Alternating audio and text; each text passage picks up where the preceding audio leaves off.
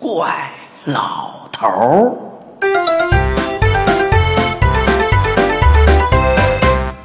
作者孙幼军，播讲人一辆松鼠。我叫赵欣欣，也叫铁头，念五年级。你们要是读过《铁头飞侠传》，准认识我。不过那本书读不读倒没关系。如果你肚子疼，你就是把那本书从头到尾念三遍，肚子照样疼。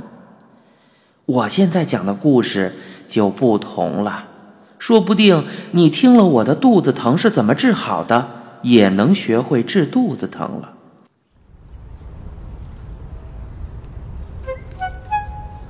那天下午，我又肚子疼了，疼得直哎呦。吴老师说：“赵欣欣，你回家吧，让李明送送你。就凭大侠铁头，肚子疼还能让人家送？我自己上了无轨电车，电车里很挤呀。一个很瘦很矮的老爷爷站在我身旁，使劲的摇头。”他要扶上头的扶手，伸伸胳膊够不着；他要扶椅背，椅背上已经有好几只手了。看老爷爷又咳嗽又喘，我对椅子上坐的大哥哥说道：“大哥哥，你让老爷爷坐坐好吗？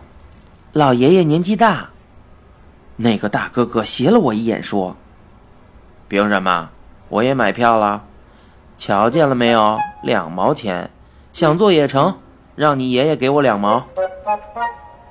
我原本坐着，要是站着就得付出力气，付出劳动，付出劳动就应该给报酬，对不对？我兜里正好有两毛钱，是打算给飞侠，就是我那只大猫买虾皮儿的。我一咬牙，把两毛钱掏了出来，给了那个大哥哥。老爷爷坐下了，喘着气，嗓子眼儿还滋滋的直响。老爷爷扭过头来说：“其实，应该你做，你肚子疼。”上了车，我肚子疼好多了，既没哎呦，也没有弯腰。他怎么知道我肚子疼的？我挺奇怪的。于是问道：“您怎么知道我肚子疼啊？”老爷爷说：“那。”你怎么知道我年纪大呀？两回事儿嘛。短发卸了顶，满嘴巴的胡茬子发白，脸跟核桃皮儿似的，怎么会看不出年纪大呢？可是我没说话，也没准老头不乐意人家说他年纪大。车到站了，我下了车，车立刻开走了。我向坐在车里的老爷爷招着手说：“再见。”瘦老爷爷在窗口朝我点点头，好像也说了句再见。我走了几步，一抬头，看见那个瘦老爷爷站在前头等我。哎呀，我吓了一大跳。车明明开走了吗？我口吃的说道：“你你你你你，你您是怎么下来的呢？”老爷爷说。一迈腿儿就下来了呗，你干嘛老是大惊小怪的？你下车的时候不迈腿呀？不迈腿下得来吗？跟他说不清楚，我只好回应道：“老爷爷有事儿吗？” 不要叫我老爷爷，我叫怪老头儿。你呀，叫我怪老头就成了。我说，那多没礼貌啊！哎，这跟礼貌没关系。好比你叫赵欣欣，我叫你赵欣欣，有什么不礼貌的呀？知道我肚子疼，还一迈腿就下来了，还知道我叫赵欣欣。够怪的了，怪老头这个名字对他挺合适嘛。怪老头说：“除了脑袋长得大了点儿，小脖儿细了点儿，你这孩子还算不错嘛。你跟我到家去，我满足你一个愿望。比方说，你想不想要一个带磁铁的新文具盒啊？嗯，再比方说，你至少应该要一包虾皮儿吧？不然，你回去拿什么给飞侠拌饭吃啊？哎，他什么都知道，真是个怪老头哎。不过，这回我听明白他的话了。我说：“帮您找个座儿是我应该做的。”我什么都不要，怪老头说：“不一定是要什么东西，我是说满足你一个愿望，什么愿望都可以。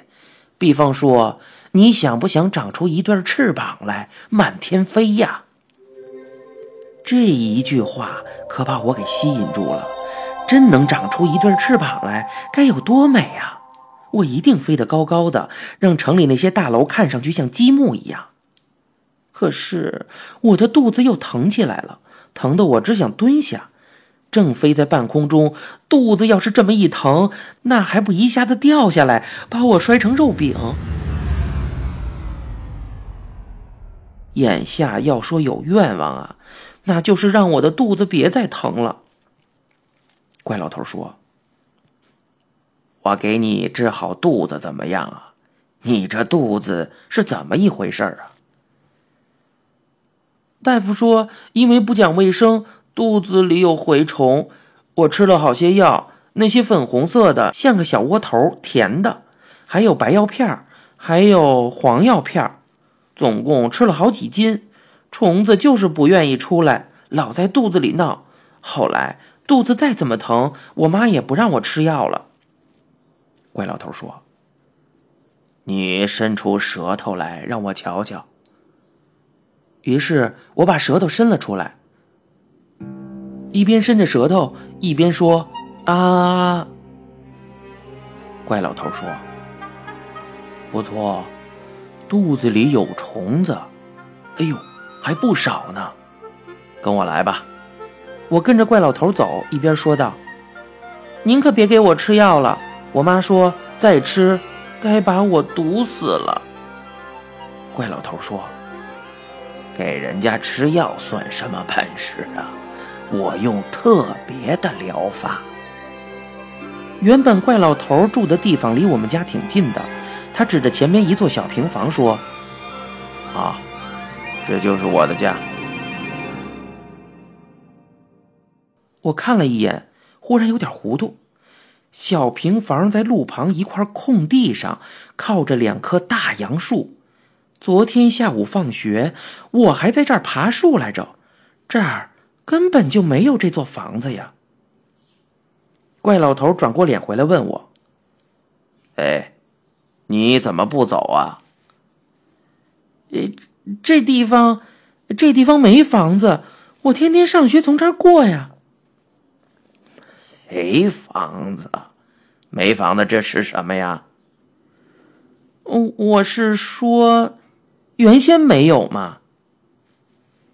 原先什么都没有。怪老头指指前头，接着说：“原先有那座大楼吗？原先有这条马路吗？”跟这个老爷爷就是说不清楚。怪老头又说。我今天早晨才搬来的，不行啊。当然行，可可是，呃，连房子一起搬来的。怪老头说：“不搬不成啊，要在那地方修马路。我这个老头最听话，让我拆迁，我把房子叠吧叠吧就搬来了。啊，哎，把房子叠起来了。”怪老头一边咳嗽一边说：“都把我气咳嗽了。跟你们小孩子说话真够费劲的，你们老师教你们多累得慌啊！要叫我呀，才不给你们当老师呢。跟我进屋，我告诉你是怎么回事。”怪老头走到小房子前头，从上衣兜里掏出一把钥匙。把门上的大铁锁打开，走了进去。我呢，也随后跟了进去。他关好门，走到一个紫红色的大方桌前，伸出一条胳膊说：“好好瞧着。”说着，他往桌子上啪的拍了一下。这一拍呀，嚯！桌子忽然垮了下去，成了扁扁的一片儿，贴在了地上啊。他弯下腰，跟接一张纸似的，把那片紫红色的东西接了起来，然后像叠一份旧报纸一样，把桌子叠成小块儿，揣进了衣袋里。我看傻了，他可满不在乎啊，又把那折叠起来的纸掏出来，抖开，往地下一撂，嘿，还是那张方桌子摆在原来的地方了。我愣了好半天呀，这才走上去，用手按按那张桌子，又用指头弹弹桌面，桌面当当的响。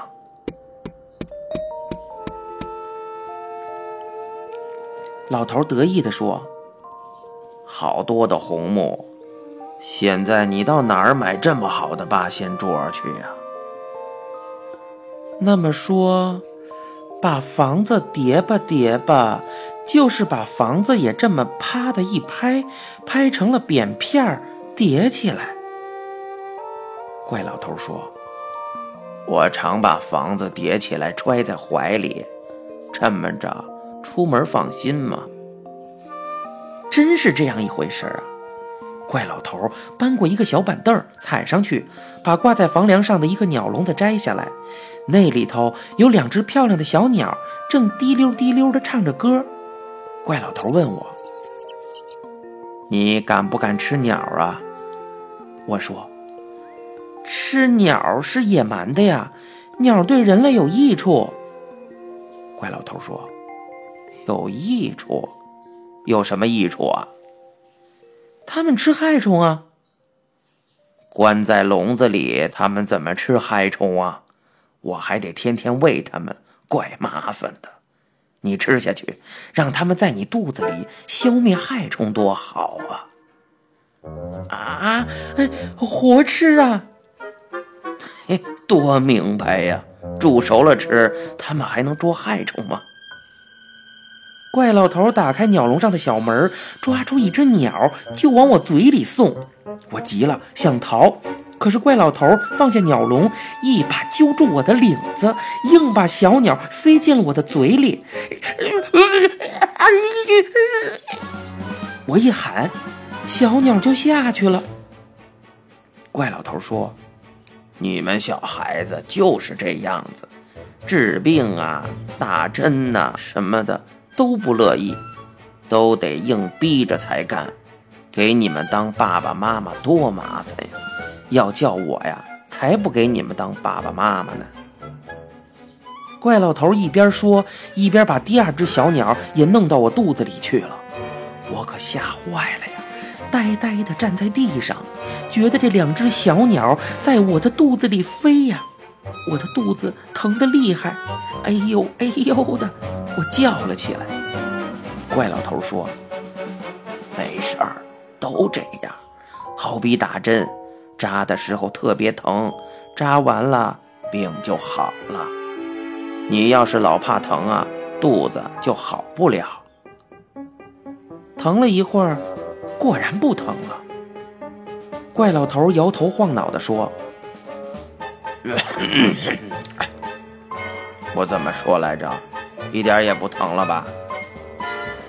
可是，呃，他们怎么出来呀？”哦。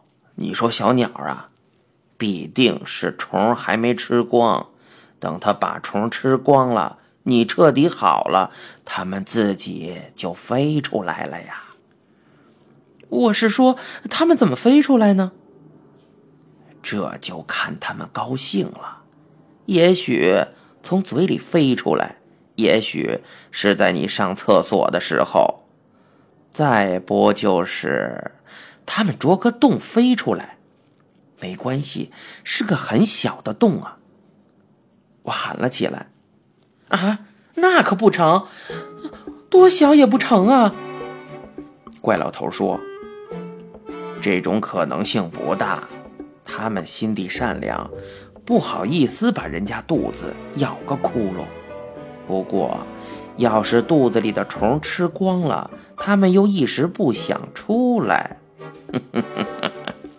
你知道，外头的污染太厉害，他们不乐意出来让烟熏着。还有些坏小子总拿气枪打他们，那可就麻烦点儿喽。也没准儿他们饿极了，乱啄一气呀。啊，那可怎么办呢？没事儿，两天以后还不出来，你每天吃点虫子，最好是活虫的啊。吃，吃虫子。再不小米儿也成，生小米儿，用清水泡泡，像吞药似的吞下去，一天三次，每次一千粒儿。我妈妈的粮柜里倒是有半口的小米，不管怎么说，肚子不疼了，麻烦点就麻烦点吧。我谢过老爷爷，回家了。第二天上午上课的时候，两只小鸟忽然滴溜滴溜地唱起歌来，我吓坏了，赶紧向四周看。还好，同学们都把头扭向窗户，盯着窗外那棵老槐树。吴老师也停下来朝窗外看，他侧耳听了一会儿，轻轻地说：“多好听啊！我一下子想起小时候来了。